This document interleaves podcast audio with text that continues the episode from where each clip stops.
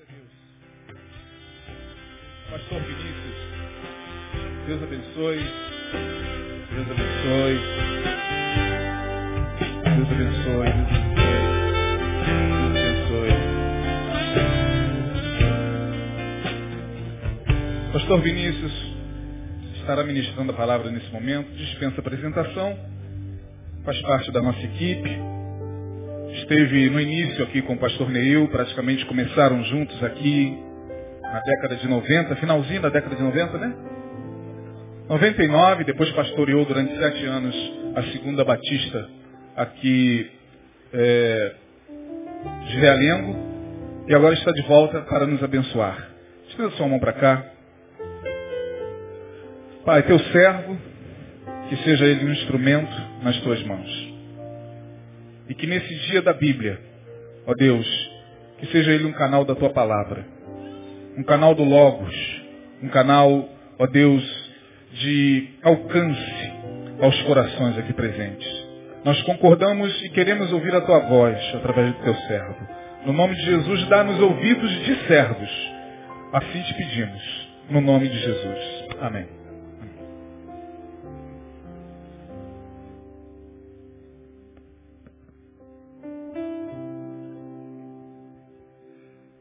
Quero saudar os irmãos com a graça e a paz do Senhor Jesus, amém? É... Durante um mês e meio nós estivemos ausentes, eu e minha esposa, estávamos comprometidos com algumas oportunidades que nos foram dadas. E alguém perguntou se a gente estava aqui ou não estava aqui, né? Mas nós estamos aqui. E como o pastor Neil disse, se está em missão, está tudo bem, não tem problema. Pode, pode fazer o que tem que ser feito. E é o que nós temos feito. É, eu estava pensando na palavra que o pastor Neil disse à nossa igreja no início do mês de dezembro. E ele falou a respeito de que dezembro seria um mês diferente, seria um mês muito abençoado. Amém? E que, inclusive, posteriormente, ele profetizou para a nossa vida que 2015 vai ser um ano de colheita, colheita abundante. Amém?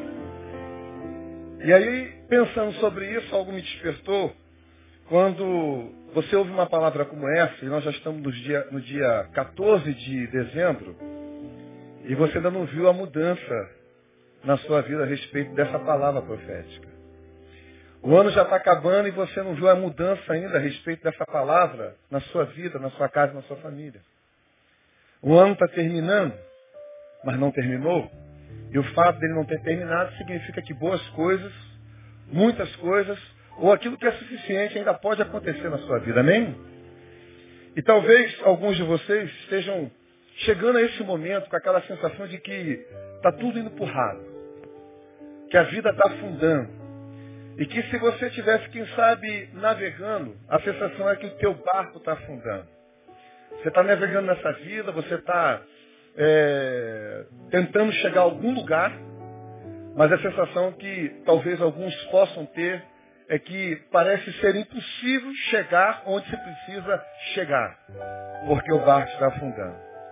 E houve um momento na vida dos discípulos de Jesus que a sensação exatamente deles era essa. E o pedido deles para Jesus foi o seguinte, Senhor, socorro, o meu barco está afundando. E se a gente for usar o termo no plural, né? Senhor, acuda-nos, porque o nosso barco está afundando. E eu queria então refletir com vocês a respeito dessa palavra aqui no livro de Marcos, no capítulo de número 4, a partir do verso de número 35 ao verso de número 41. Quando então tem esse subtítulo dizendo que Jesus acalma a tempestade. Marcos capítulo 4, verso 35 a 41. Esse texto diz assim, Naquele dia, quando já era tarde, Disse-lhes, passemos para o outro lado. E eles, deixando a multidão, levaram consigo, assim como estava no barco. E havia com ele também outros barcos. E se levantou grande tempestade de vento, e as ondas batiam dentro do barco, de modo que já se enchia. Ele, porém, estava na popa dormindo sobre a almofada. Eu queria que você gravasse bem essa frase. Repete após mim. Estava na popa dormindo sobre a almofada. Grava isso. E despertaram. E lhe perguntaram, mestre, não se te dá que pereçamos? E ele levantando-se repreendeu o vento e disse ao mar, cala-te, aquieta-te, e cessou o vento, e fez-se grande bonança. Então lhes perguntou, por que sois assim tímidos? Ainda não tendes fé? E encheram-se de grande temor e diziam uns aos outros, quem porventura é este, que até o vento e o mar lhe obedecem? Que o Senhor nos abençoe com a sua palavra. Amém? É, ontem não sei quem foi que passou pela chuva que caiu aqui no Rio de Janeiro. Não foi das piores, né? Já vimos tempestades bem mais complicadas. Mas esses dias, por exemplo, choveu muito em São Paulo e eu fiquei impressionado com o que aconteceu com uma determinada localidade lá, onde caminhões, né, um caminhão pelo menos, um carro, um veículo, foram arrastados e acabaram parando dentro do rio, carros submersos, é, ônibus também, é, assim, é, completamente invadido pelas águas. Uma reportagem na televisão, o cara estava mostrando, talvez um cara mais ou menos do meu porte assim, ele dizendo onde a altura, o nível da água havia chegado no muro de uma das ruas daquela localidade de São Paulo. E aí quando a gente pensa em tempestade em São Paulo, em Rio de Janeiro, a gente pensa no caos.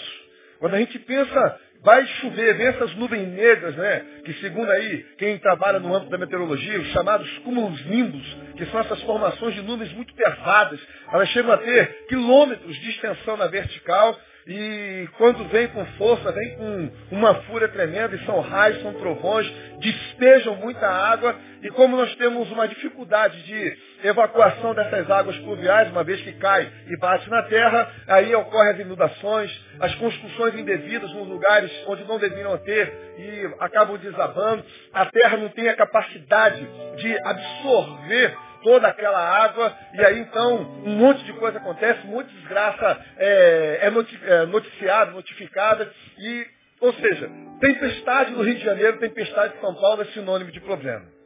Agora, é, eu nunca enfrentei uma tempestade no mar, embora eu já tenha visto um pouquinho de longe uma tempestade no mar.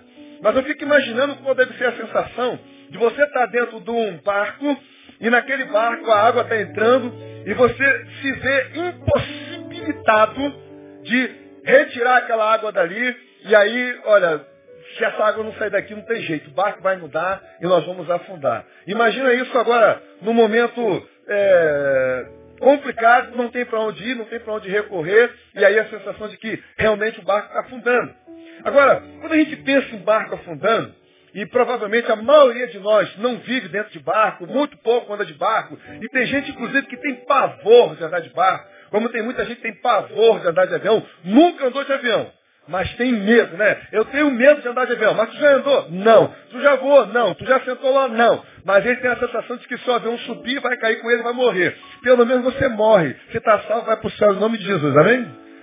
Agora, um acidente de carro pode ficar tetraplégico, paraplégico. É muito mais complicado, muito mais temeroso. Mas quem é da aeronáutica já voa, né, Ricardo?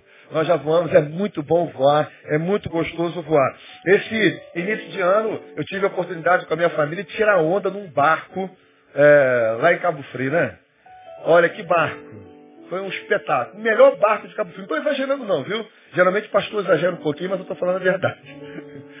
E aí, cara, que barco. É, o ambiente interno com ar-condicionado, a sala que virava quarto, é, cozinha, banheiro, ar refrigerado, né? E, e, na parte de cima, você com uma geladeira, as bebidas estavam lá prontas para te servir, e a gente saiu daquele canal de Cabo Frio, aí fomos direto para Arraial do Cal, para aquelas águas horrorosas, né? As piores águas do Rio de Janeiro. E aí a gente mergulhou lá na praia do farol e mergulhava e via aquela coisa profunda, né? Você mete a, a cara dentro da água, tu consegue enxergar uns, uns 15 metros dentro da água ali, de tão transparente que é aquela água horrorosa. E aí curtindo, tirando aquela onda mesmo, né? E uma maravilha. E aí a gente volta ali pelaquela baía ali da, que pega ali a, a Praia das Dunas, a Praia do Forte, e aí aquele barco seguro, vai na Ilha do Papagaio, é uma coisa maravilhosa. Mas deve ser horrível horrível a sensação de que você está num lugar, não tem para onde correr, porque você não corre em água, teu barco está afundando, e muito provavelmente na situação deles aqui não havia boia que desse jeito. Agora, como é que nós podemos comparar essas coisas em relação à nossa vida? Irmãos, a vida está cheia de eventos que nos apanham de surpresa. Volta e meia nós recebemos alguma notícia que gostaríamos de não receber. Volta e meia nós enfrentamos uma situação que jamais gostaríamos de estar enfrentando. E aí somos apanhados de surpresa e ficamos pensando o que fazer, como fazer, como reagir, como proceder. Por exemplo, o que fazer quando o mundo desaba seus pés?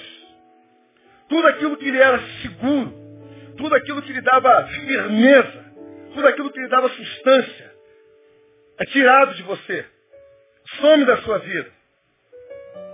O que fazer, por exemplo, quando você se encontra já no processo de separação e que tem que assinar aqueles papéis do divórcio? O que fazer também quando você vai para o médico e depois de uma série de exames, de uma série de baterias de exames que você faz, que você realiza, e aí você tem que ir lá agora ouvir qual é o diagnóstico, e o médico olha para você e diz assim, olha, depois de nós termos examinado isso tudo aqui, nós temos uma notícia para te dar. E essa notícia não é muito boa. Você está com câncer.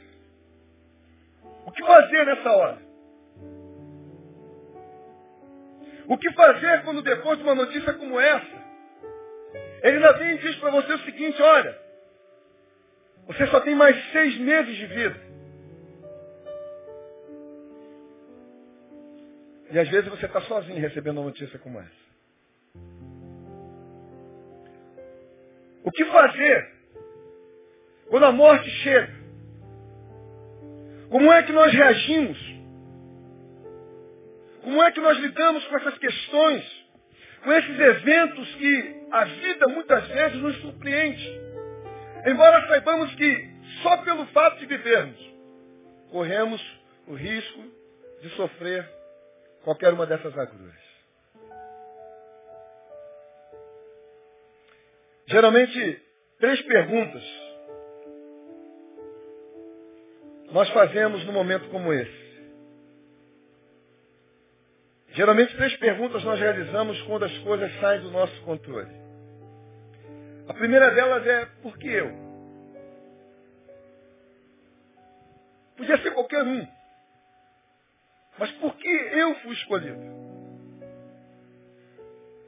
E geralmente, por trás dessa pergunta, por que eu? Ela está brotando porque você se sente frustrado. Você está decepcionado com o fato, com o ocorrido e não quer aceitar. Uma outra pergunta que surge também na nossa mente, no nosso coração, é exatamente a seguinte: quem é que se importa com aquilo que eu estou passando? Quem liga porque eu estou sofrendo? Quem liga para a minha dor? Quem liga para a minha perda? E geralmente essa pergunta, ela surge e ela brota porque está faltando coragem. Nos sentimos desencorajados. Mas uma terceira pergunta também surge. Quando as coisas saem do nosso controle. E é exatamente o seguinte. E agora? O que é que eu vou fazer? O que, é que vai ser da minha vida? E geralmente essa pergunta vem Exatamente porque nós estamos sendo tomados pelo pavor, pelo pânico, pelo medo. Não sabemos qual será o resultado disso. Porque eu? Quem se importa? E o que é que eu vou fazer? Esse texto, irmãos, ele traz alguns princípios preciosos para a nossa vida. Você já deve ter escutado diversas mensagens a respeito desse texto. Talvez seja um dos textos mais citados pelos pregadores. Mas ele traz algumas coisas para nós aqui, alguns princípios que são preciosos, que poderão nos ajudar. Quem sabe você que está aqui vivendo, está aqui nesse momento, está aqui sentado nesse banco, ou quem sabe nos ouvindo aí agora, na internet, e a sua sensação de que, apesar de estar sentado num banco, numa cadeira, numa cama, a sensação de que o barco está afundando. E que talvez você já tenha feito essas três perguntas. Já tenha questionado até a Deus sobre isso. E as respostas não vieram. E você não sabe o que fazer. E esse evento aqui ele causou um impacto tremendo na vida daqueles discípulos. Esse evento mudou um pouco da vida daqueles discípulos. E a pergunta é, o que nós fazemos ou podemos fazer quando o nosso barco está afundando? Pergunta isso para o teu irmão, essa pessoa que de repente talvez você nem conheça, mas olha para ele e pergunta assim, olha, o que é que você faz quando você sabe que o seu barco está afundando?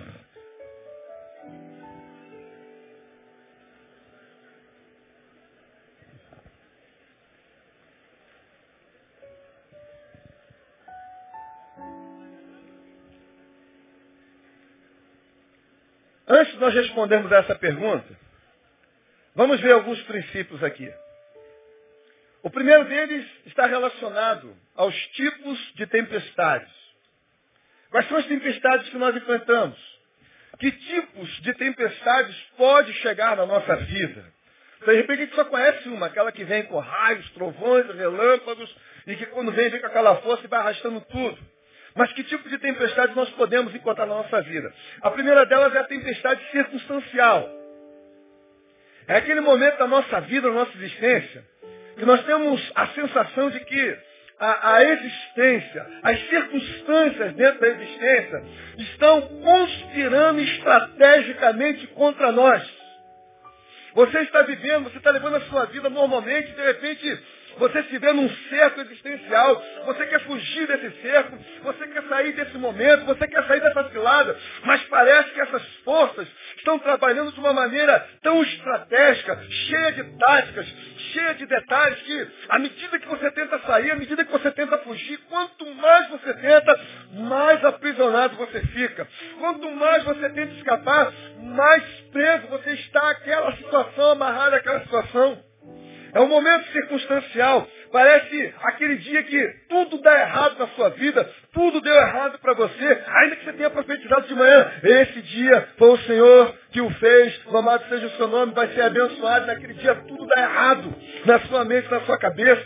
Você é mandado embora, você recebe uma notícia ruim, você fica endividado, chega uma enfermidade na sua vida, e aí você não sabe como fazer, como reagir. E por mais que você tente, você continua aprisionado. Um outro tipo de tempestade, que não seja circunstancial, é relacional. É aquela que é marcada pelas tensões que provocam rupturas. Você vive dentro de casa, mas parece que a paz nunca chega ali. Você se relaciona com um homem ou com uma mulher, mas a relação de vocês é sempre tensa, é sempre nervosa, é sempre carregada de, de confusões e de brigas. E por causa dessas confusões, por causa dessa tensão, as rupturas estão sempre constantes, estão sempre ali. Nunca consegue haver uma união, nunca consegue haver uma comunhão, nunca consegue haver paz. Sempre há uma guerra. E parece que os raios e os trovões nunca saem da sua alma, do seu coração. Com quantas pessoas você já brigou esse ano? Com quantas pessoas você já rompeu nesse ano? Ou romperam contigo? Um outro tipo de tempestade é a chamada tempestade emocional. É aquela que geralmente está escondida, está camuflada. Você entra, por exemplo, dentro de uma tenda como essa, dentro de um ambiente gostoso como esse. Você canta, você se alegra, você sorri, você olha para o lado, dá um sorriso para quem está do seu lado, a pessoa sorri para você, mas no fundo, no fundo, o que mais você queria fazer era gritar. Para poder gritar. O seu sorriso é um sorriso camuflado. Ele está escondendo aquilo que é a sua realidade. O coração está ferido. A alma está sangrando. As emoções estão abaladas. As emoções estão em frangalhos. E você não sabe como reagir.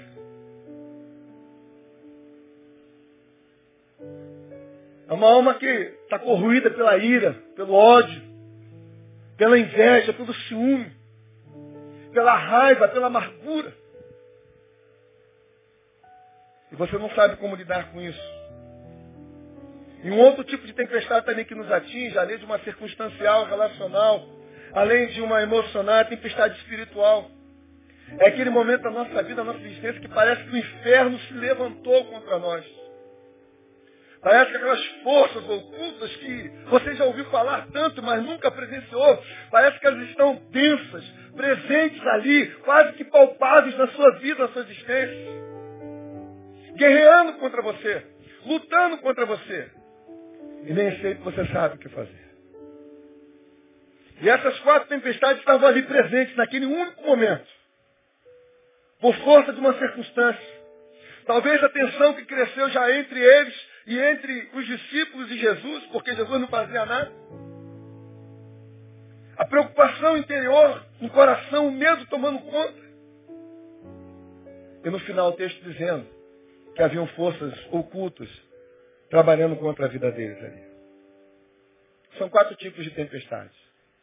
Mas um outro princípio que a gente pode aprender aqui também é que as tempestades são inevitáveis. Você pode repetir isso aí? As tempestades são inevitáveis.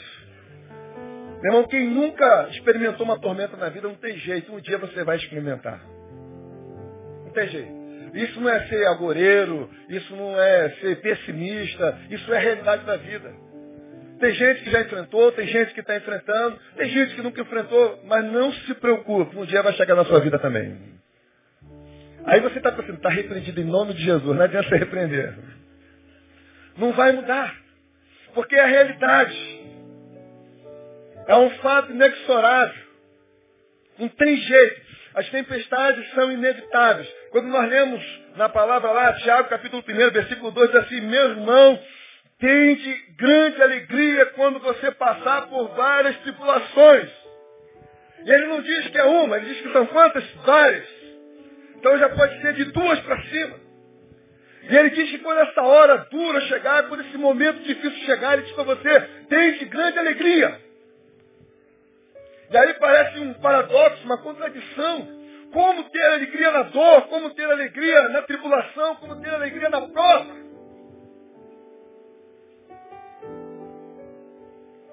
Pedro diz no capítulo 4, versículo 12 da sua carta, não estranhe as ardentes provações pelas quais vocês passam nessa vida. É como se ele estivesse dizendo para cada um de nós, olha, é normal, é normal ter tormenta na vida. É normal você passar por momentos difíceis. É normal muitas vezes você ficar sem chão. É normal você passar por momentos onde você se sente quase que esmagado. É normal, em alguns momentos da vida, você sofrer. É normal, faz parte da dinâmica da vida. Por isso não estranhe, mas se alegre com isso.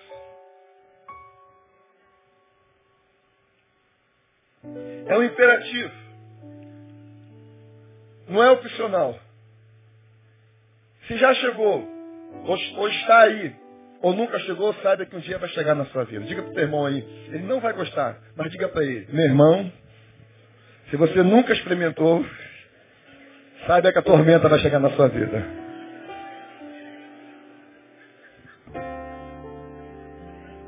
Mas o problema não é a tormenta chegar. O problema é como nós vamos lidar com ela. Amém? Jesus disse mais para a gente, olha, no mundo tereis o quê? Ele disse também, você pode botar aí, no mundo tereis tormentas. No mundo tereis tempestades. No mundo vocês vão ter momentos difíceis na vida. Faz parte da dinâmica da vida. Não tem como correr disso. Porque as tempestades são inevitáveis. Um terceiro princípio, além dos tipos de tempestades que nós temos, né? A tempestade é inevitável, mas também elas são imprevisíveis. Digam aí, as tempestades são imprevisíveis. O versículo 37 do capítulo 4 de Marcos diz assim, e se levantou grande tempestade de vento, e as ondas batiam dentro do barco, de modo que já se enchia. Então ele começa dizendo assim, ó, e se levantou. E essa expressão se levantou dá uma ideia de que algo repentino, algo não esperado, algo que não estava previsto, repentinamente essa tempestade chegou como muitas coisas chegam na nossa vida de maneira inesperada, repentinamente. Não trabalhamos por ela, não pedimos por ela, pelo contrário, até corremos ela. Mas ainda assim, ela veio sobre a nossa vida. Imprevisíveis. Foi uma grande surpresa. Não havia na época de Jesus serviço meteorológico que pudesse prever aquilo. Como não há nos nossos dias, né? ainda que você, quando vai viajar, você consulta lá o clima-tempo. Olha o Jornal da Manhã. Vamos ver como é que vai estar a, a, semana lá em Cabo Frio. Vamos ver como é que vai estar a semana lá em Búzios, se vai ter sol. Vamos ver como é que vai estar a semana, sei lá, em Angra dos Reis, em Paraty, lá em São Sebastião. Qualquer lugar que você for, você entra lá no www.climatempo.com.br, bota o nome da cidade, aparece a temperatura, você vai ver aquela coisa toda. Mas não havia clima-tempo que pudesse decifrar e determinar que a tempestade cairia naquela hora. Embora fosse uma região sujeita a isso, isso. Mas não havia assim, um horário marcado. Tal dia, tal hora, tal momento isso vai acontecer. Então, são imprevisíveis, como muitas coisas são imprevisíveis na nossa vida. Não buscamos, não trabalhamos por ela, mas elas chegam. Sem a nossa autorização, sem o nosso consentimento. E o último princípio é que as tempestades são imparciais. Quem é que estava no barco? Quem estava no barco?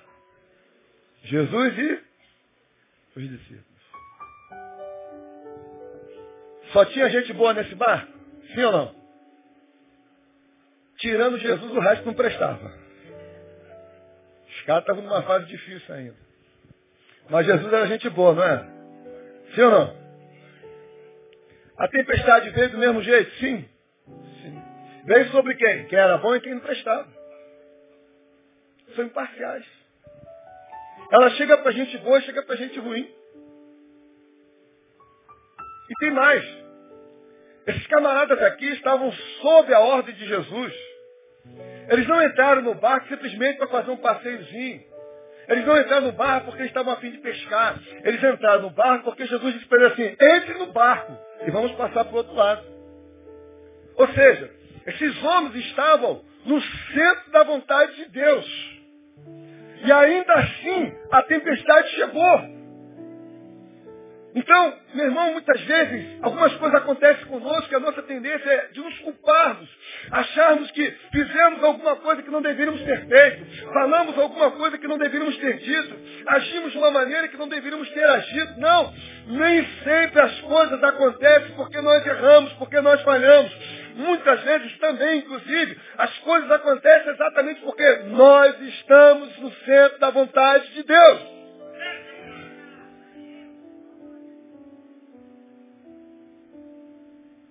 Por isso que Pedro disse, não estranhe.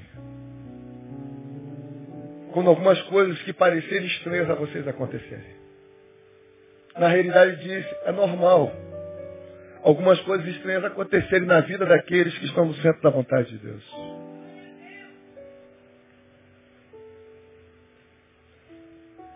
Agora, o que nós precisamos fazer quando o nosso barco está afundando? Eu acredito, meu irmão, minha irmã, que a primeira coisa é, é que você precisa absorver, internalizar e acreditar de todo o seu coração que você nunca está sozinho numa hora como essa. O texto diz, no versículo 36, e eles deixando a multidão, o levaram consigo, assim como estava no barco, havia com eles também outros barcos. No versículo 35, Jesus diz, naquele dia, quando já era tarde, disse-lhes, passemos para o outro lado. Os discípulos foram, outras pessoas foram, e Jesus foi com eles também. Eles não estavam sozinhos. Geralmente, quando nós passamos por dificuldade, nós temos uma chamada teologia do isolamento. Nós achamos que só nós estamos passando por isso, só nós sofremos, só nós estamos em dificuldades. E é por isso que vem aquela pergunta, quem é que se importa com aquilo que eu estou passando? Mas também quem é que sabe aquilo que você está passando? E nós criamos esse sentimento de isolamento. E por que criamos essa ideia do isolamento? Nós queremos resolver tudo sozinhos. Nós queremos resolver da nossa maneira, tomara que ninguém saiba, inclusive. E aí tentamos resolver do nosso jeito, da nossa maneira. E nem sempre dá certo. Eu fico imaginando a reação desses homens naquele momento ali, porque a declaração deles é uma declaração de desespero. Depois, quando eles chegam para Jesus e dizem, Senhor, O senhor não percebe que o barco está afundando? O senhor não percebe que nós vamos morrer? Senhor, o senhor não percebe que como a nossa vida está mal? E aí naquela hora, mas antes de eles declararem isso, eles começam talvez a tomarem providências. A água está entrando, a água está invadindo, e é preciso tirar a água, porque a água dentro do barco significa que o barco vai afundar. E aí pega alguém como Pedro, que tem um temperamento sanguíneo, geralmente esses caras têm iniciativa. Vamos tirar logo essa água daqui. Pega um outro cidadão lá que tem um temperamento, quem sabe, colérico. Essa é a hora, vamos fazer isso já. E aí pega alguém que é melancólico, e o melancólico diz, ai meu Deus do céu, nós vamos morrer. E aí pega um fleumático, que procura um critério e uma explicação para tudo. E tentando imaginar a cena, o desespero dele lá, a água está entrando e joga a água para lá, pega balde daqui, se é que tinha balde naquele bar, e joga com a mão, joga com o pé, né? às vezes fazendo aquele negócio que é assim, tira, tira, tira, tira, mas está tirando, está tirando, está tirando, e a solução deles não resolve, a água continua entrando, e eles entram em pânico, eles entram em pavor, meu Deus do céu, nós vamos morrer. Não resolveu. Quem é que tem carro aqui? Levanta o braço aí. Quando você coloca a chave na ignição, antes de gerar o motor, o que acontece? Você dá uma viradinha assim, o que acontece? Acende a luz de freio, do óleo, acho que é só, né? E da bateria. Tu girou, motor pegou, o que, que tem que acontecer? Tem que apagar, não é? Tem que apagar tudo. painel não pode ter luz vermelha. Motor funcionando, tem luz vermelha, significa o quê?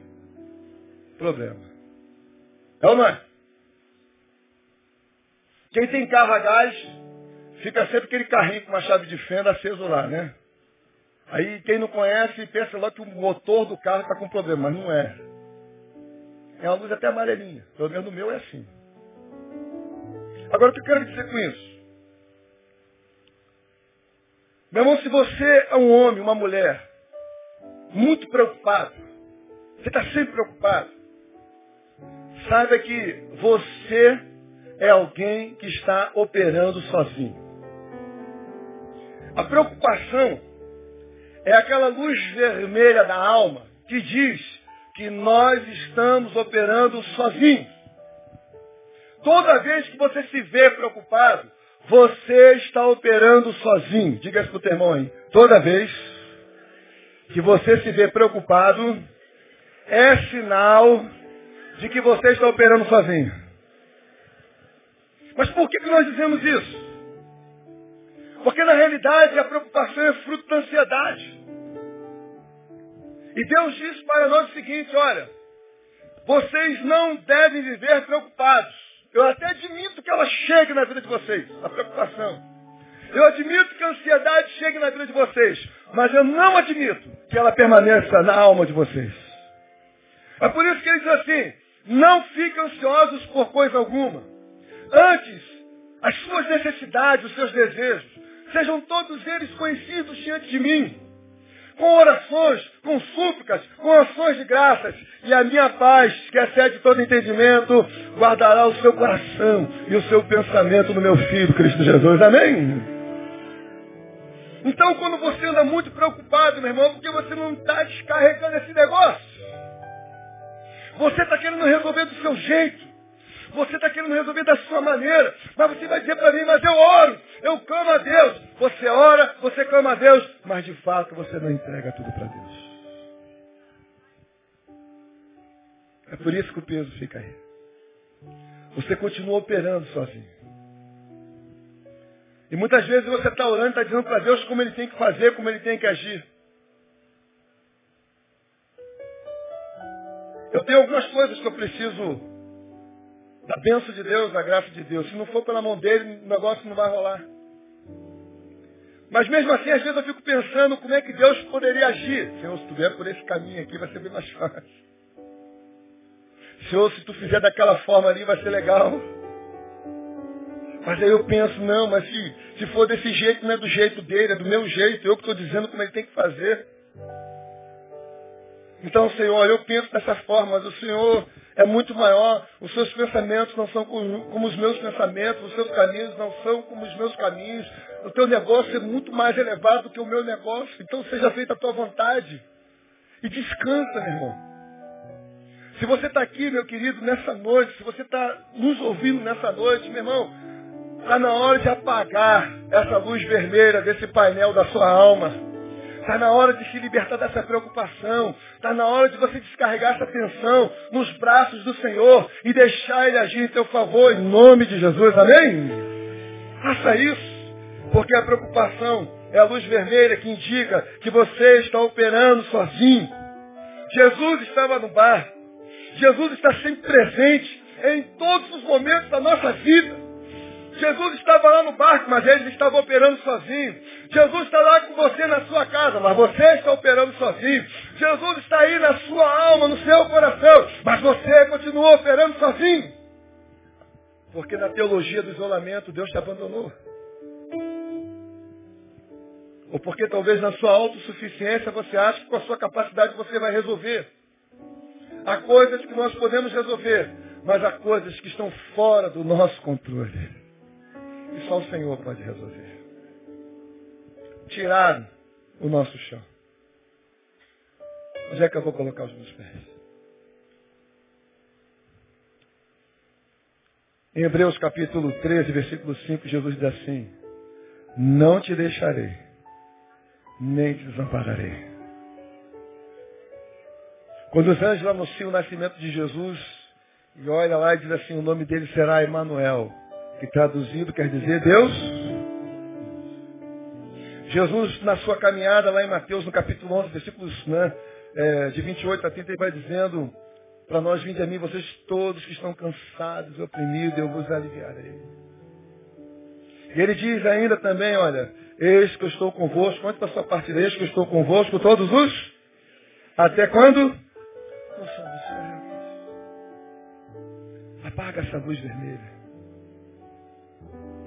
Deixa Deus operar. Uma outra coisa, como é que eu posso enfrentar essa situação? Descanse porque Deus está cuidando de você. Repete isso aí. Deus está cuidando da minha vida. O versículo 38 diz assim, ele porém estava na popa dormindo sobre a almofada. Dá para imaginar a cena?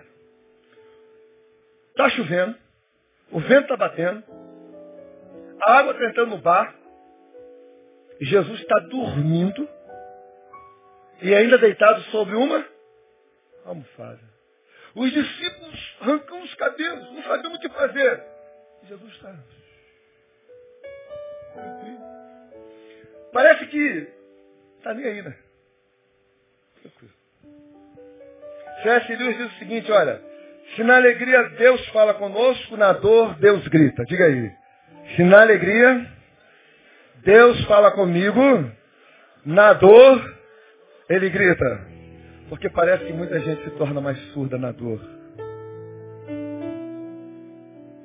Deus ouve o seu clamor, Deus vê o que você está passando, Deus sente o que você está sentindo, Deus sabe exatamente tudo o que está acontecendo com você, por isso que Pedro diz, lá em 1 Pedro capítulo 5, versículo 7, lançando sobre ele toda a vossa ansiedade, porque ele tem cuidado de vós, Ele cuida de você. E aí um terceiro aspecto aqui, se nós queremos vencer e superar essa circunstância, é que nós temos que nos render ao poder de Deus. Diz aí, ele porém estava na popa dormindo, sobre a almofada, e despertaram, e lhe perguntaram, mestre, não se te dá que morramos? E ele se levantou e respondeu ao vento e disse ao mar, cala-te, aquieta-te, e cessou o vento, e fez-se grande Onde é que Jesus estava? Dormindo sobre a almofada. Em que lugar? Na popa. Sabe diferenciar a popa e proa? Proa, frente do barco. Popa, traseira do barco. Falei certo? Traseira? Traseira. Parte de trás. Geralmente na proa não tem nada. Mas geralmente na popa o que, que tem? Motor. Para barco, barco moderno. Mas tem uma coisa que ainda é mais importante que o motor. O que, que é? O leme. O que, que o leme faz? Onde é que Jesus estava dormindo? Na popa. Na popa tem o quê? O leme. Quem é que está no controle?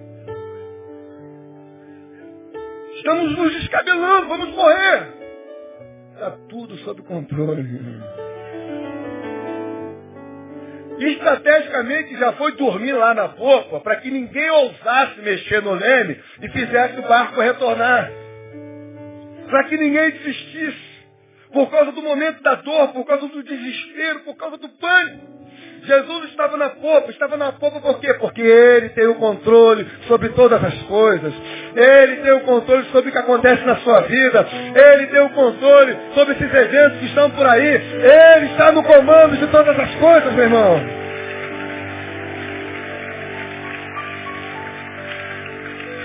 É Ele quem dá a direção.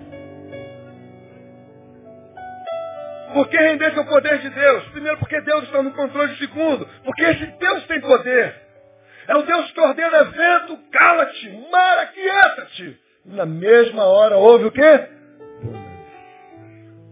É como um pai que tem autoridade sobre um filho de três anos e assim, fica quieto aí, não se levanta.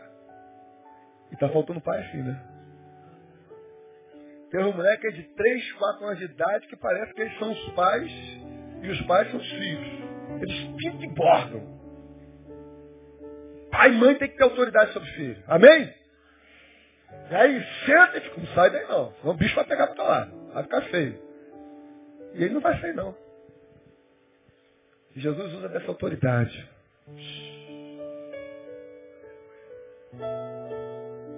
Todo mundo quietinho. E por que ele pode fazer isso? Porque ele tem esse poder. Aquele que tem o controle tem também o poder. Aliás, ele só pode ter o controle porque ele é o poder. Amém? Não existe nada que esteja fora do controle de Deus. Não existe nada nessa vida, meu irmão, que Deus não seja capaz de solucionar. Porque render-se ao poder de Deus, para que o teu coração se encha de confiança e você se liberte de todo medo. O versículo 40, Jesus olhou para os discípulos e disse assim, porque vocês são tão tímidos, vocês ainda não possuem fé, porque vocês estão, vocês estão reagindo dessa forma, vocês não acreditam em mim, vocês não acreditam no meu poder, vocês não sabem daquilo que eu sou capaz. Porque ao invés de vocês se desesperarem, porque ao invés de vocês tentarem resolver da, maneira de vocês, porque vocês não clamaram, ou porque vocês mesmos, no meu nome, não repreenderam. Porque eles estavam com medo. E andar com medo significa perder. Andar com medo significa ser derrotado. Andar em fé significa ter vitória. Andar em fé significa vencer. Muito embora ainda vencer para muitos é algo um pouco diferente daquilo que Deus pensa. Porque na realidade, a fé, mais do que nos conduzir à vitória, a fé nos impulsiona a não desistir nunca. A não recuar quando nós não podemos recuar. A fé nos impulsiona a caminhar de tal maneira que nós não desistimos daquilo que nós não podemos desistir. Mas o medo nos faz desistir. O medo nos faz recuar. E Jesus está dizendo, por que tanto medo? Quando eu estou presente com vocês. Rendam-se ao meu poder. Sabe que eu tenho controle sobre todas as coisas. E Deus, quando permite que essas tempestades cheguem à nossa vida, é através dessas tempestades que Deus vai revelando quem nós somos, do que, que nós somos feitos, qual é o nosso caráter. Deus vai revelando qual é o nosso nível de maturidade. Deus vai revelando onde de fato nós temos colocado a nossa confiança, onde de fato nós nos sentimos seguros. Deus vai revelando também quais são os nossos reais valores. Não tenha medo. Porque em meio à tempestade, Deus está revelando a você quem você é, mas Deus também está revelando quem Ele é. Amém? E por que render-se esse poder de Deus? Para que você pare de perguntar por quê. Por quê? Por quê e por quê? Se tem uma pergunta que eu acho que Deus não nos responde exatamente o porquê. Ele não está interessado em responder por quê. Ele só está interessado que você realmente confie nele. Ele só está interessado que você descanse nele. O resto é com ele. O porquê não interessa. O que interessa é que ele tem o controle e o poder sobre todas as coisas. Amém? E por que render-se esse poder de Deus? Porque ele está te preparando, meu amado irmão, para abençoar vidas. A palavra diz lá em 2 Coríntios capítulo 1, verso 4, que com a mesma consolação com a qual nós somos consolados, nós estamos sendo preparados para consolar a outros que precisam ser consolados. E aí, em meio à tempestade, você sente sozinho, Deus se manifesta na sua dor, na sua pressão, consola a sua vida, você se fortalece e você sai preparado para abençoar a vida de outras pessoas. Então Ele está preparando você. Deus está sempre pronto para usar coisas quebradas. Se tem uma coisa que é muito interessante quando se fala a respeito da ceia, olha só, isto é o meu corpo que é partido por vós. O corpo que foi partido. E esse corpo foi partido a fim de que pudesse ser multiplicado. Esse corpo foi partido para que muitos pudessem ser alcançados. Esse corpo foi partido para que muitos tivessem acesso a essa graça de Deus e pudessem ter a sua vida transformada. E aí o que, que Deus faz conosco? Deus nos toma nas suas mãos, nos quebra, nos abençoa e depois nos usa. Amém? Então diga isso para o teu irmão. Deus nos toma nas suas mãos, nos quebra, nos abençoa e nos usa. Pergunta para o teu irmão, você está sendo quebrado? Então se prepare, Deus vai te abençoar em nome de Jesus. E Deus vai usar você em nome de Jesus, amém? Você pode aplaudir Ele por isso, querido?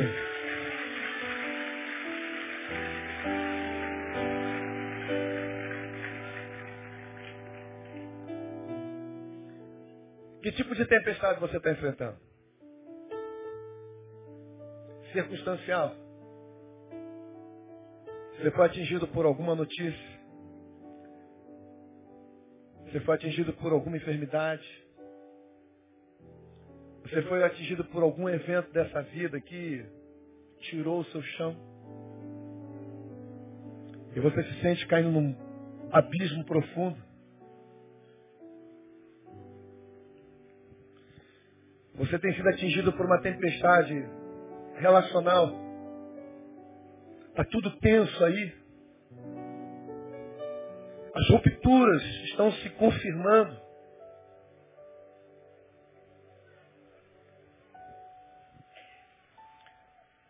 Ou você tem sido atingido por uma tempestade emocional. As emoções estão em frangalhos, você anda assim, angustiado, depressivo, em pânico, desesperado.